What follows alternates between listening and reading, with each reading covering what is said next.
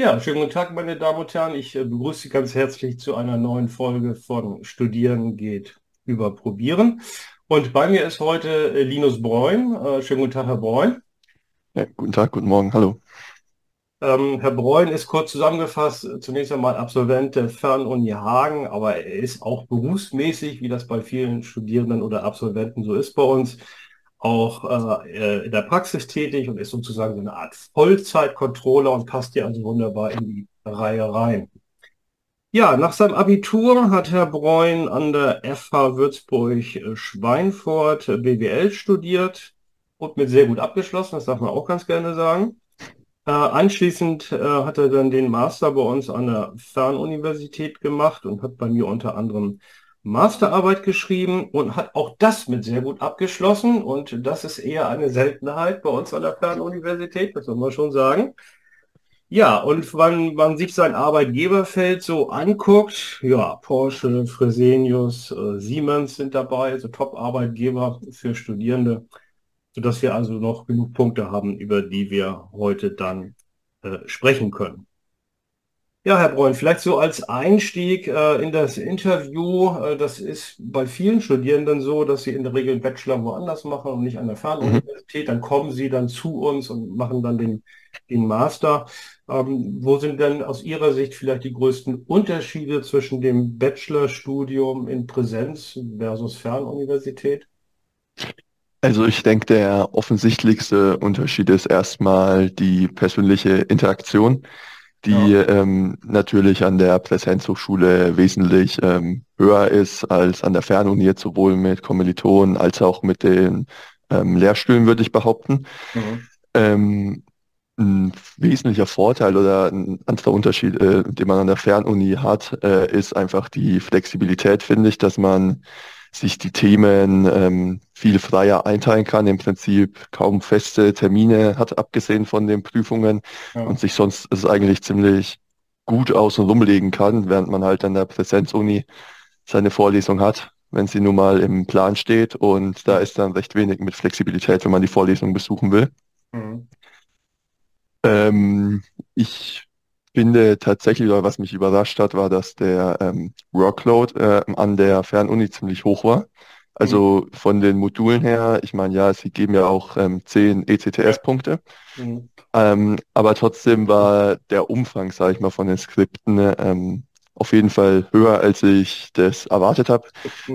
Äh, ja, das das würde ich eigentlich sagen, dass ich auf jeden Fall wesentlich mehr Zeit ähm, verbracht habe, mir die, durch die Skripte durchzugehen und mir das anzueignen vor den Prüfungen, als ich das im Bachelor gemacht habe oder machen musste.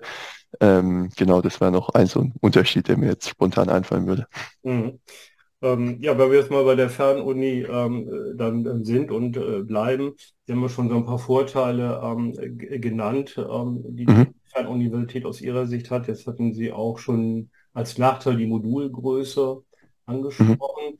Äh, Skripte sind umfangreich, stimmt. Äh, Bei uns ist noch so ein bisschen die Prüfung, äh, stehen auch noch ein bisschen dahinter. Wir machen ja nur eine Modulabschlussprüfung im Semester bislang. Ne? Das ist auch so ein bisschen, muss ich ganz ehrlich sagen, so eine Ressourcenfrage bei uns. Ne? Auch mhm, Wissenschaft ist begrenzt, was da angeboten wird. Es ist ja alles umsonst, aber es wird von Steuergeldern bezahlt. ja, ja, klar. Und ja, das ist so. Und deswegen haben wir meistens nur eine Prüfung. Ähm, wie würden Sie das denn vielleicht für die Zukunft be beurteilen? Ähm, sollten wir mehr Prüfungen machen, jetzt mal unabhängig von Ressourcen und Geld? Module kleiner vielleicht machen? Ja, also ich finde, wenn man die ähm, Prüfung vielleicht aufteilen könnte oder die Prüfungsleistung irgendwie entweder in zwei kleinere Prüfungen, dass Mhm. sich dann halt auch nicht alles immer zum Ende des Semesters stapelt und im Prinzip das Wissen von einem halben Jahr da ähm, abgerufen werden muss, Mhm. sondern in kleinere Einheiten, also zwei Stück würden wahrscheinlich schon ausreichen. Oder vielleicht Mhm. wäre ja auch noch eine Überlegung, irgendwie einen Teil der Note als Projektarbeit, ähm, was natürlich auch wieder mit Ressourcen dann verbunden ist, weil das muss Mhm. sich ja auch irgendjemand anschauen dann am Ende. Mhm. Ähm, ja, das wäre noch so eine andere Idee. Äh, Wir haben ja noch die äh, Einsendearbeiten, also für alle Mhm. Hörer oder Zuschauer, die es nicht so kennen, Einsendearbeiten können die Studierenden zu Hause machen. Es gibt keine Note, nur bestanden, nicht bestanden. Und äh, damit äh, haben sie im Grunde genommen dann die Prüfungszulassung für das, für das Modul. Ähm, sind die dann noch zeitgemäß? Wenn man jetzt sagt, okay, man macht jetzt im Semester vielleicht zwei, drei Teilprüfungen oder so, dann ist es ja schwer, die Einzelarbeiten da noch unterzubringen. Oder finden Ja. Die so relevant, dass man sagt, nee, da muss man die anders organisieren, also abschaffen würde ich die nicht. Also ich finde tatsächlich, ich, ich kann mir ehrlich gesagt, ich habe keine Ahnung, was da die ähm, Durchfallquoten bei den Einsendearbeiten sind oder wie, inwieweit damit wirklich ausgesiebt wird, weil ich habe ehrlich gesagt von noch niemandem mitbekommen, dass er es nicht geschafft hat, eine von diesen Einsendearbeiten zu bestehen. Ist auch eher null. Also gegen, Ja. gegen. Ja. Ja, also ich habe die tatsächlich immer als Übung dann halt genommen für die Klausur, weil es ja oft auch gleiche, ähnliche Aufgaben waren wie in den Klausuren. Ja. So als Übung war es ähm, auf jeden Fall echt gut, aber ich wahrscheinlich hätte ich die Übung dann auch wo, wann anders gemacht, wenn ich die Altklausuren durchgerechnet hätte. Mhm. Ja, ich verstehe es, dass man nicht will, dass ähm, irgendwie die Studenten äh, fünf Monate nichts machen und dann alles sich am Ende ähm, Mhm. ja reinschütten, mehr oder weniger. Aber ich, ich glaube nicht, dass da irgendwie groß, groß ausgesiebt wird äh, mit diesen Arbeiten, weil die kann man, glaube ich, auch, vor allem jetzt über irgendwelche WhatsApp-Gruppen, äh, werden da eh regelmäßig die Ergebnisse geteilt. Deswegen, ja. Äh, Stichwort WhatsApp-Gruppe fällt mir gerade ein. Die, die nutzen Mhm. auch mit Fernstudierenden oder haben genutzt? Genau, die habe ich ähm, eigentlich immer genutzt für jedes Modul, ähm, Mhm. Was ich ähm, belegt habe. Da wurde immer dann am Anfang des Semesters, irgendjemand hat eigentlich immer dann einen Link ähm, durch die Gegend geschickt, wo die ganzen Zutrittslinks waren für die einzelnen Module, für die Gruppen. Und das habe ich eigentlich immer genutzt, also auf stumm geschaltet, weil das sonst teilweise ziemlich viel wurde. Ja. Aber habe ich genutzt und hat auch echt geholfen. äh, WhatsApp-Gruppen von der Uni oder sind das sozusagen private Organisationen oder? Oh, das ist tatsächlich eine gute Frage. Ob das die gleichen Links sind wie online, das weiß ich gar nicht, aber das sind tatsächlich recht große Gruppen. Also ich glaube nicht, dass die irgendwie jemand, keine Ahnung, immer zwei Wochen vor Semesterbeginn eröffnet oder so. Also es sind schon recht umfangreiche Gruppen immer. Na gut. Na gut, das freut mich, dass das äh, läuft. Das soll es auch geben. Also Kanäle, äh, wo die Professoren und Mitarbeiter und nicht drin sind, die, die muss es geben. Und das ist auch gut. Und die sollten auch lieber selber organisiert werden. Das äh, finde ich auch gut. Ähm, ja, Stichwort Prüfungen noch. Ähm, Mhm. wir haben ja, ich weiß nicht, ähm, Sie haben ja wahrscheinlich noch Online-Prüfungen und Präsenzprüfungen mitgemacht, gehe ich mal von aus. Beides wahrscheinlich, ne? Oder haben Sie nur Also hier in der Fernuni tatsächlich nur online. Ich bin Oh, okay. 2021 ja gekommen, das heißt zum Höhepunkt von oder zur Hochzeit Ja. von Corona, ja genau. Ja, genau. Ja, ähm, wie, wie haben Sie die wahrgenommen, die, die Online-Prüfungen? Also, die haben ja wahrscheinlich die Präsenzprüfung kennen Sie jetzt müssen auch von Ihrem Bachelor, gehe ich mal von aus. Ne? Genau, also es ist natürlich ähm, eine super praktische Zeitersparnis, vor allem jetzt ähm, bei der Fernuni, wo man dann doch teilweise weiter wegfahren müsste, um die Prüfung abzulegen. Mhm. Man ist einfach wirklich flexibler. Natürlich an dem Termin muss man da da sein und die Prüfung schreiben, aber ich denke, das ist ähm, ja soweit nachvollziehbar. Ähm, aber es gibt einem halt wirklich ähm, recht viel Flexibilität auch. Ähm, ja, ich habe jetzt ja in meinem letzten Semester dann die Prüfungen auch in Amerika geschrieben und gar nicht ähm, in Deutschland und es hat auch super funktioniert alles und das wäre halt eine Möglichkeit gewesen, die hätte ich sonst nicht gehabt, ähm, wenn ich das Ganze in Präsenz geschrieben hätte, ja. Mhm, mhm. Also ich höre da so ein bisschen raus, dass Sie durchaus ein Freund da, davon sind, von diesen Ja. Online-Prüfungen. Okay, gut. Ja, jetzt kommen wir mal zum, zu Ihrer praktischen Seite, wobei ich Mhm. Ist auch ein bisschen Praxis, also ein bisschen schon dabei. Also, okay, aber zum richtigen Leben, zu Ihren Arbeitgebern, Porsche, Fresenius und, und Siemens, wo Sie jetzt ähm, aktuell sind, das ist ja fast das Who des Who. Also jedes Mal, man Manager-Magazin oder Wirtschaftswoche aufschlägt, dann sind die beliebtesten Arbeitne Arbeitgeber, da sind die Firmen ja immer alle äh, dabei. Ja, wollen oder können Sie ein bisschen was dazu sagen, ob das wirklich so eine Top-Adressen sind, beziehungsweise wie da das Controlling so ein bisschen aussieht? Ja, also die erste Frage kann ich bejahen. Ähm, es sind, also für mich sind es auf jeden Fall Top-Adressen. Ich war bei allen Unternehmen bisher ähm, super zufrieden. Mhm. Und zu Porsche muss ich sagen, es war damals meine erste Station als Student, die ich ähm, irgendwie ins berufliche Umfeld gewagt habe oder so. Dementsprechend tue ich mir da ein bisschen schwer, irgendeine Einschätzung zu geben, weil ich ja selber wahrscheinlich recht blauäugig in das Ganze reingegangen bin und da wirklich meine ersten Erfahrungen im Berufsleben gesammelt habe. Ja. Ähm, nichtsdestotrotz, ähm, super, super spannendes Umfeld und auch jetzt bei, äh, bei Siemens ähm, wirklich ein Top-Arbeitgeber. Ich gehe noch mal ganz kurz zurück ähm, zu Porsche. Ähm, wo Mhm, sagten, ja, das war so Ihre erste Adresse, so quasi als Studi und so. Ähm, mhm, gar nicht mehr so viel in Erinnerung. Also ich habe auch noch so dunkel in Erinnerung, dass ich mal irgendwie so Praktikum, glaube ich, bei Holzen oder so gemacht habe. Da, da gab es dann immer ähm, am Ende der Woche eine Kiste Bier. Wie war das bei Porsche? Also, meine, da gab es ja kein Bier, aber gab's ja, Porsche gab es aber nicht dann, ne? Oder? Nee, der hatte, also tatsächlich keinen echten. Ich habe aber am Ende ähm, des Praktikums so einen kleinen gelben Modell 911er bekommen, Ja. ähm, wo mir die ganzen Kollegen drauf unterschrieben haben. Also das gab es tatsächlich zum Abschluss, steht auch immer noch bei mir im Regal. Also finde ich echt immer noch cool, muss ich sagen. Auch wenn ich da jetzt schon seit ein paar Jahren nicht mehr bin. Aber nee, also ich glaube, es ist auch ab, abhängig von der Abteilung. Aber bei mir war jetzt nichts mit, ähm, keine Ahnung, jede Woche Porsche fahren oder so. Okay. Ja, dann äh, während Ihrer Zeit oder jetzigen Zeit bei Siemens, ähm, Mhm, hatten Sie eben schon kurz angesprochen, bei den Online-Prüfungen äh, haben Sie auch einen Auslandsaufenthalt ähm, gemacht. Sie waren mhm, in Orlando für, für, für Siemens, also USA. genau. Und ähm, sind da dann Unterschiede jetzt so zum deutschen Controlling oder kriegen dann die äh, amerikanischen Tochtergesellschaften dann das deutsche Controlling aufs Auge gedrückt oder, oder wie, wie muss man sich das vorstellen?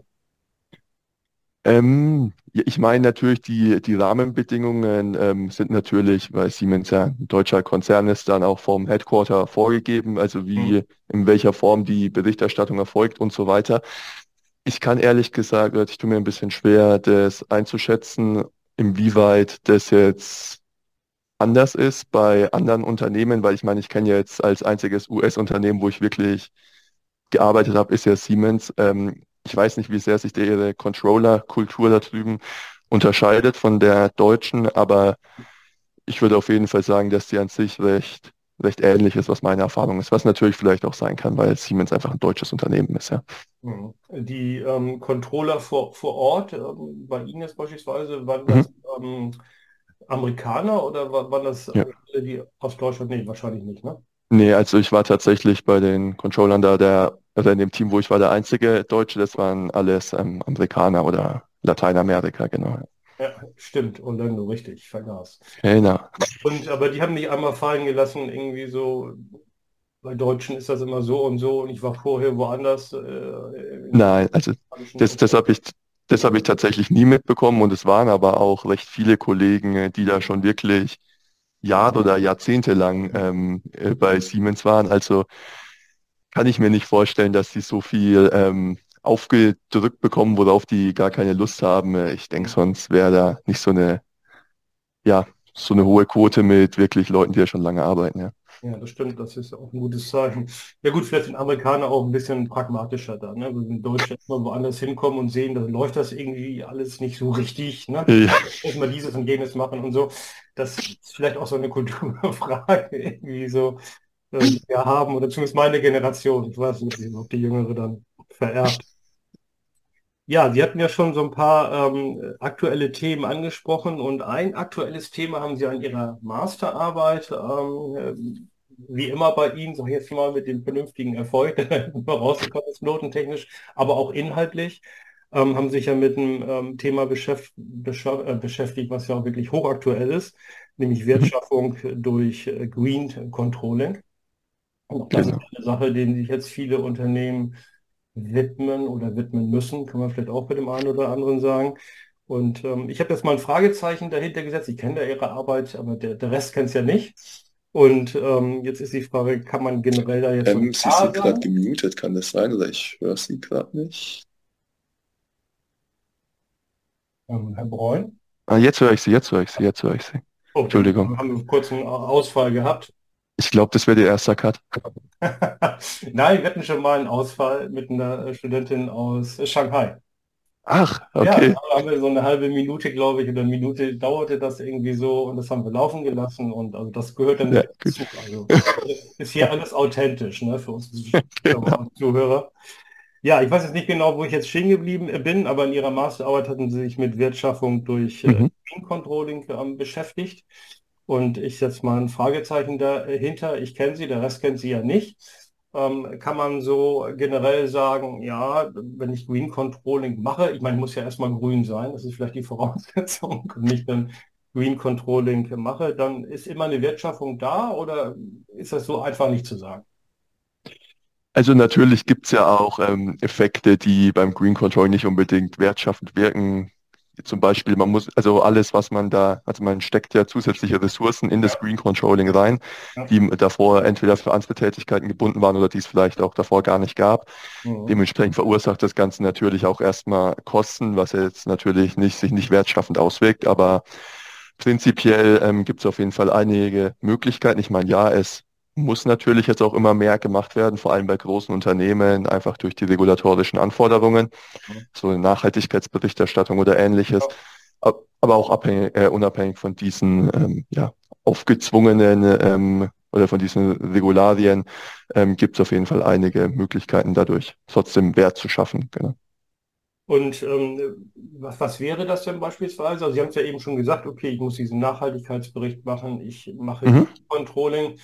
Ähm, jetzt gehen wir davon aus, dass der eine oder andere das auch macht, nicht nur, weil er es machen muss, Mhm. vielleicht sogar au- aus Überzeugung. Und aus Überzeugung heißt aber auch, wirtschaftlich gedacht, naja, also irgendwo muss ich ja die Kosten nachher auch wieder reinspielen.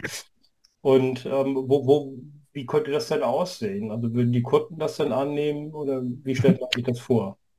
Also ein ähm, Aspekt, den ich herausgearbeitet hatte in der Arbeit, waren die verbesserten Möglichkeiten bei der Kapitalbeschaffung.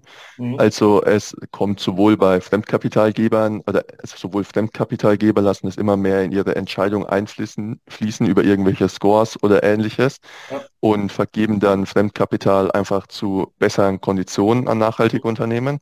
Mhm. Aber natürlich auch ähm, Eigenkapitalgeber ist es, ich denke auch vor allem in dem, bei Privatanlegern ist es natürlich auch ähm, ein Argument, was ähm, da zieht, sage ich mal, wenn man sich hier als nachhaltiges Unternehmen positioniert.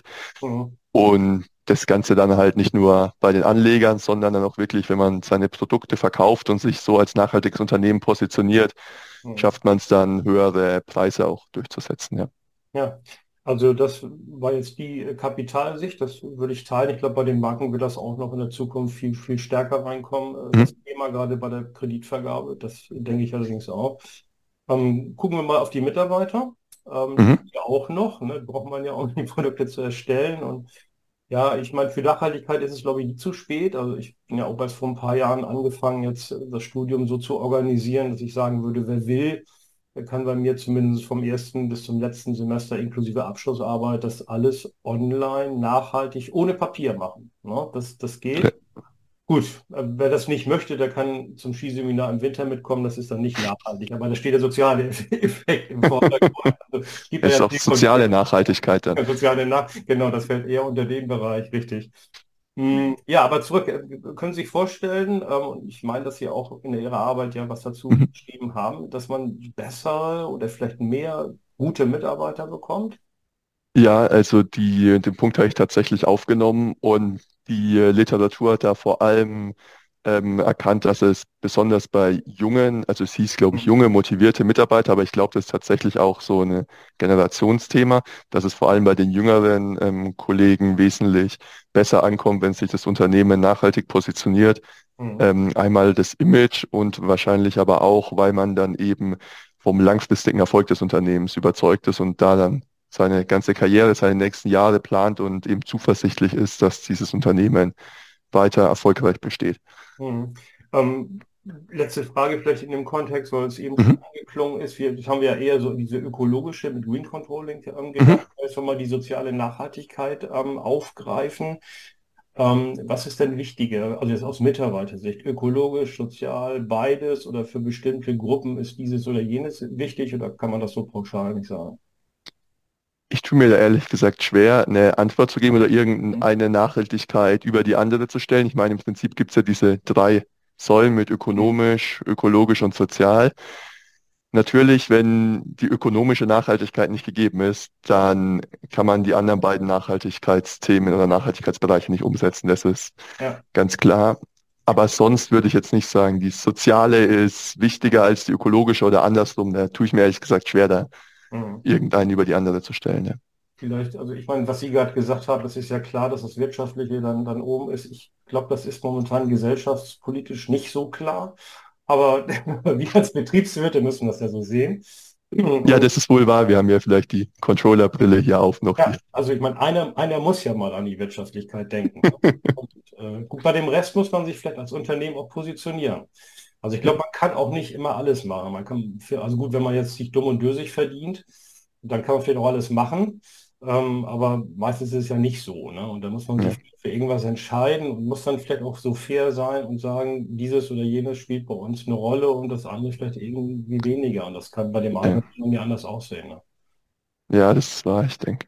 Da muss man dann individuell priorisieren, je nachdem, wo Ja. dann halt das Unternehmen den Fokus legt. Ja, Aber ich glaube, immer alles zu machen, so wie das am Anfang war, wie, wie diese drei Säulen, so ja, das macht man alles irgendwie, das, das funktioniert nicht. Ne? Das ist eben halt die, die Ressourcen stehen dem entgegen. Ne? ja, genau. Das wäre wahrscheinlich die Idealvorstellung, Traumwelt, wie auch immer man es nennen will. Ja, ähm. Jetzt sagen wir nicht von wem.